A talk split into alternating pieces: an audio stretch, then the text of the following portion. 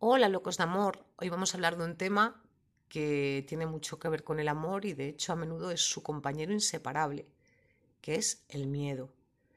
Había una frase de Aldous Huxley que decía que el amor ahuyenta el miedo y recíprocamente el miedo ahuyenta el amor. Y no solo al amor, el miedo expulsa, también a la inteligencia, la bondad, todo pensamiento de belleza y verdad y solo queda la desesperación muda. Y al final el miedo llega a expulsar del hombre la humanidad misma. Frase demoledora, porque además es que es tan descriptiva de lo que nos pasa por dentro cuando estamos muertos de miedo. ¿Qué es lo que pasa? Todo lo bonito, bueno, humano, generoso que hay en nosotros es como si desapareciese, como si todo lo que hubiéramos hecho hasta entonces hubiera perdido todo el valor y solo quedase una cosita oscura, triste, asustada, súper carente y súper vulnerable. Esto es lo que pasa con, con el miedo y el amor el amor va asociado con el miedo muchas veces porque por, independientemente de lo bien que queramos estar, en cuanto aparece algo que, que nos abre, que nos expone, tomamos conciencia de nuestra vulnerabilidad. Mucha gente que lleva tiempo sola me dice, Cris, la verdad es que yo estoy súper bien, no necesito a nadie, mm, estoy encantado, estoy contento, eh, no tengo comeduras de cabeza, estoy tranquilo. Pero esa misma gente de repente conoce a alguien y toda esa tranquilidad, felicidad y estabilidad en cinco minutos se va por el caño. ¿Qué ha pasado? ¿Es todo eso mentira? ¿O, un engaño? ¿O, ¿O nos estamos locos o qué?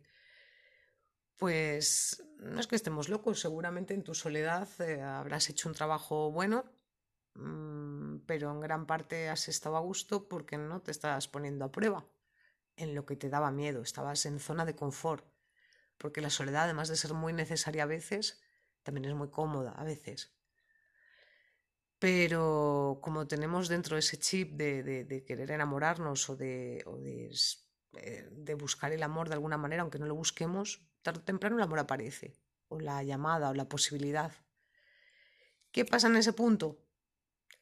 Pues que de repente vemos que la zona de confort de repente se tambalea y nos vemos ante una situación que nos alerta, peligro, peligro, peligro.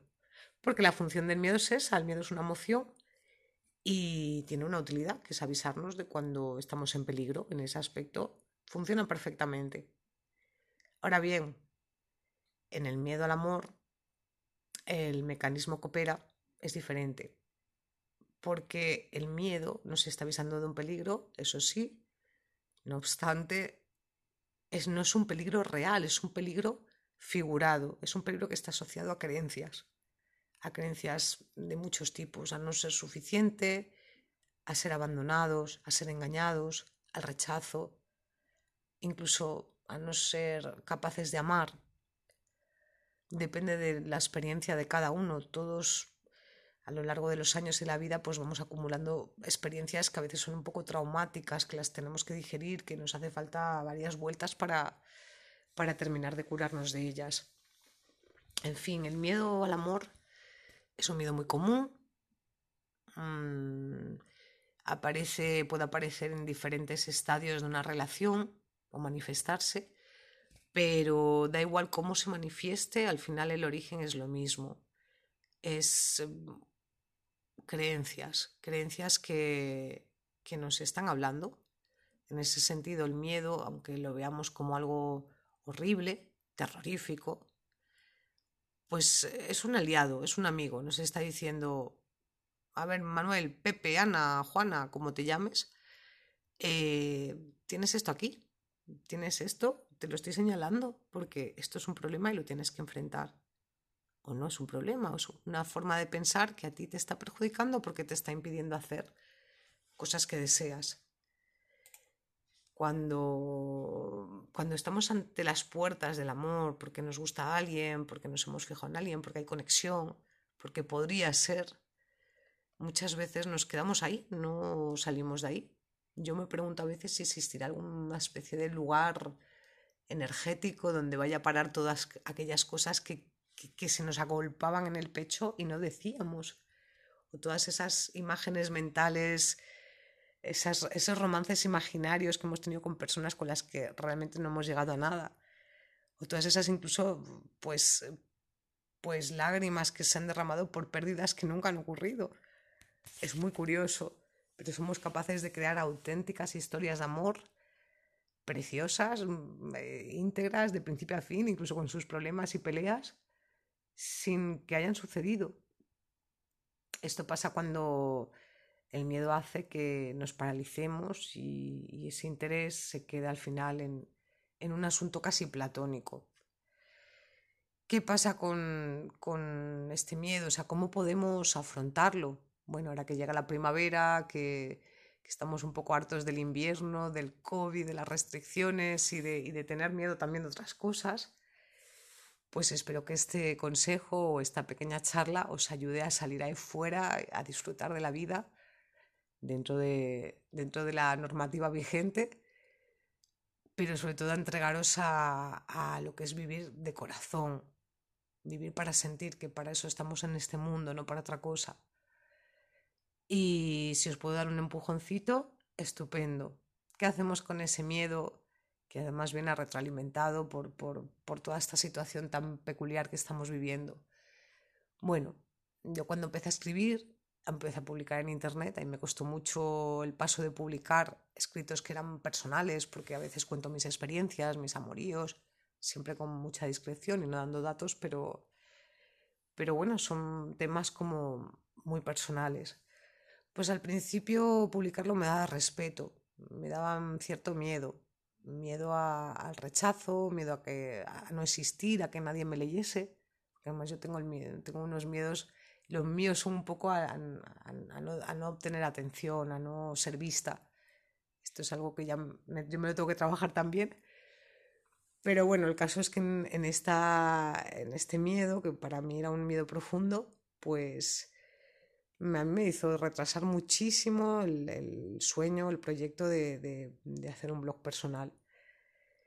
¿Qué pasa? Que un día el deseo fue tan grande que empecé a escribir y empecé a publicar.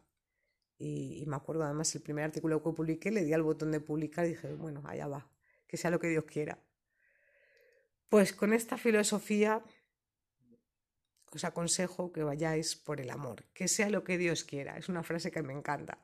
No es muy canónica, pero está muy bien.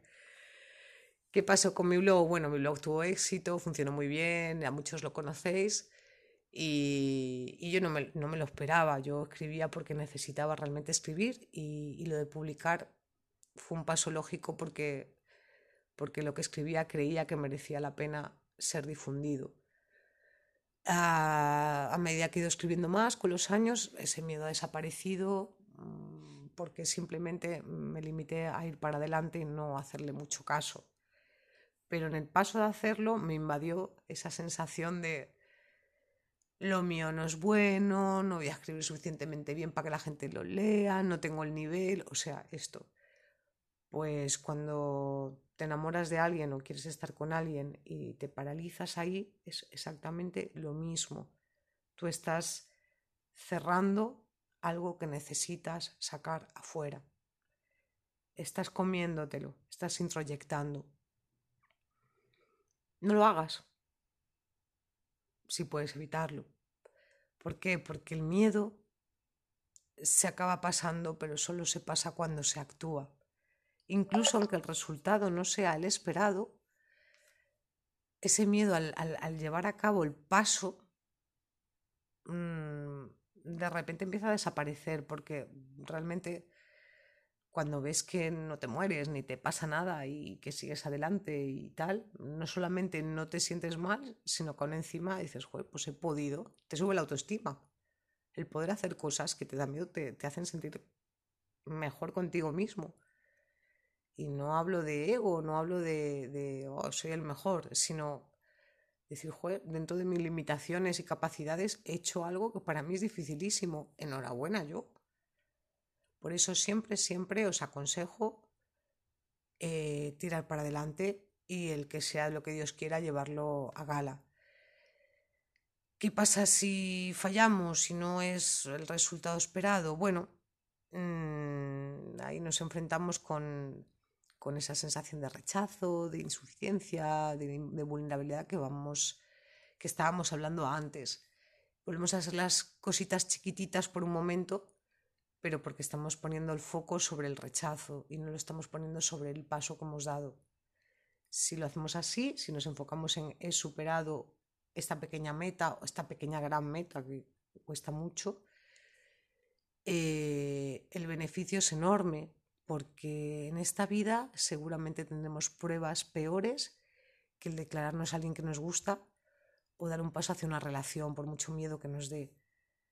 Y todo lo que hagamos, todas las barreras que rompamos nos van a servir para todo, para reclamar una injusticia, para discutir con alguien que te está tangando una cosa que has comprado, eh, para plantarle cara a un jefe porque no está siendo correcto o está abusando. O sea, lo que hace es reafirmar nuestro carácter y lo que hace también es aprender a abrirnos al amor, que al final es la vida.